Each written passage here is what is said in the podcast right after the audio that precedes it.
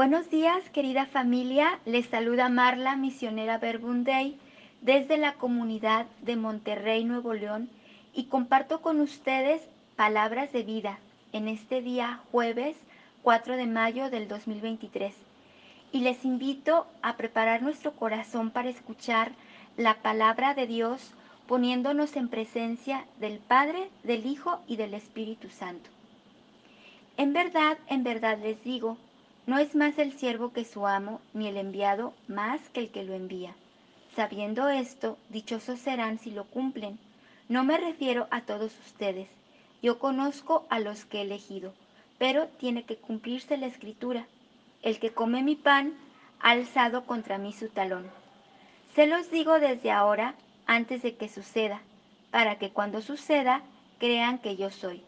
En verdad, en verdad les digo, quien acoja al que yo envíe, me acoge a mí, y quien me acoge a mí, acoge a aquel que me ha enviado. Palabra del Señor. Gloria a ti, Señor Jesús. Te queremos dar muchas gracias, Jesús, por esta mañana de invitarnos a entrar por tus caminos de humildad y de sencillez y de confianza infinita para reconocer que tú eres el que lleva la obra y llevará la obra hasta el fin. Pues muy buenos días. Después de leer el Evangelio de hoy, que es el Evangelio de Juan, capítulo 13, versículos del 16 al 20, me resonaba una palabra, humildad. Humildad, una palabra algo olvidada en nuestro mundo de hoy, pero tan necesaria para vivir la vida auténticamente.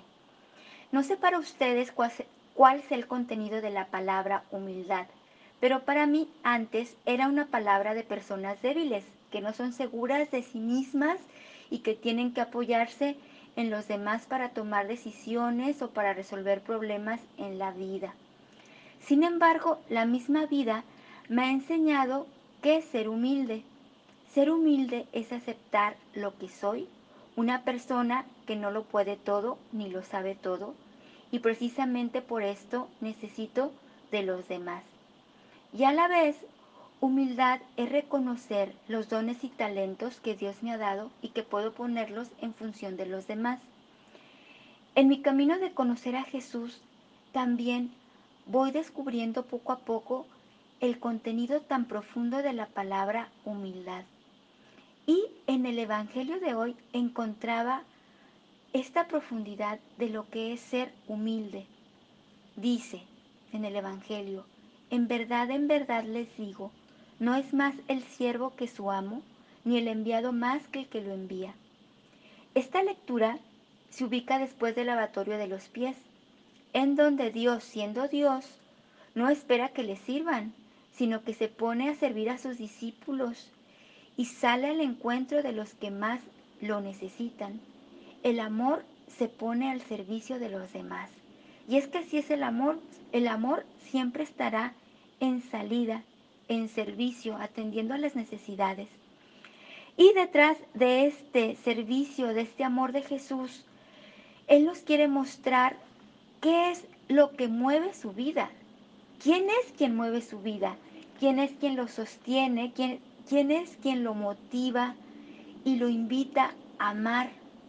Más allá de lo que él puede ver a simple vista, ¿no? No es el mismo, es el Padre, su origen y su fundamento, quien mueve a Jesús a amar. Jesús no hace nada por su cuenta y no es porque no pueda o porque no tenga autonomía, al contrario, Jesús es un hombre libre y autónomo, pero sabe que Él no lo sabe todo, ni lo puede todo. Por eso tiene que ir constantemente a la fuente del amor, a la fuente de la verdad, a la fuente de la justicia, a la fuente de la ternura, a la fuente de la comprensión. No es el mismo, es su Padre. Él es hijo y el Padre es origen. Él es enviado y el Padre es el que lo envía. En verdad, en verdad les digo, no es más el Señor que su amo, ni el enviado más que el que lo envía. Humildad a la luz de la vida de Jesús es descubrir tu propia verdad.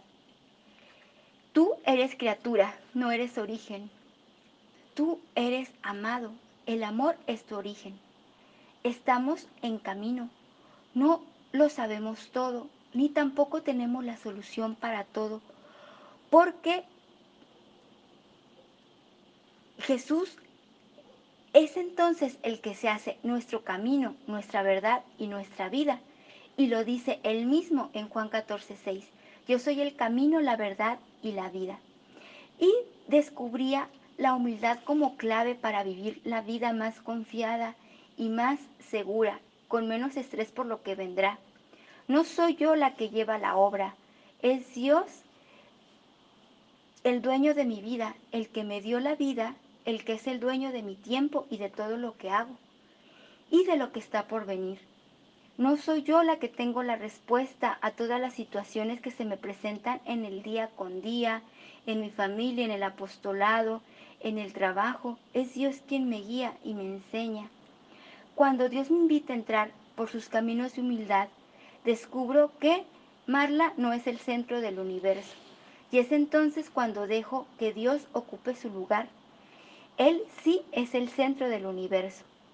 Pienso que una de las causas por las que el ser humano está más debilitado y más frágil actualmente es porque ha desplazado a Dios del centro de su vida y ha querido hacer las cosas por su propia cuenta. Hemos creído que podemos tener el control de la naturaleza y hemos alterado los ecosistemas, hemos alterado lo natural y ahora no hay orden en lo natural. Nuestros gobernantes han querido tener el control sobre el pueblo y han abusado del poder. Han, nos han impuesto muchísimas cosas, ¿no? Incluso han llegado al crimen organizado para controlarnos. Muchas veces creemos que tenemos el control de nuestras familias, incluso de las personas en nuestro trabajo, pero en realidad no somos dueños de las decisiones de las personas, somos colaboradores y podemos acompañar, pero no podemos intervenir en la libertad de las personas. Qué bonito poder entrar en este Evangelio, en esta verdad tan fundamental para nuestra vida, la humildad. No es el siervo más que su amo, ni el enviado más que el que lo envía. Y poder vivir con la confianza plena que es Dios quien acompaña nuestra vida. Es Dios quien acompaña a los que más queremos. Es Dios quien acompaña lo que nos preocupa. Él es quien modela la vida. Es Él quien nos enseña en cada situación y nos hace colaboradores de la vida de los demás. No somos dueños de su vida. No somos dueños de las decisiones o de solucionar las situaciones y problemas. Simplemente no somos dioses. Por eso dejemos en este día humildemente dejar a Dios ser Dios. No nos corresponde ser dioses, ser solucionadores. Solo somos acompañantes y colaboradores. Pues que en esta mañana, con humildad, podamos doblar las rodillas delante de nuestro Dios y dejarlo actuar en nuestra vida, en la naturaleza, en nuestra familia, en nuestro trabajo, en todo el universo. Dejar a Dios ser Dios. Que tengan un bendecido día.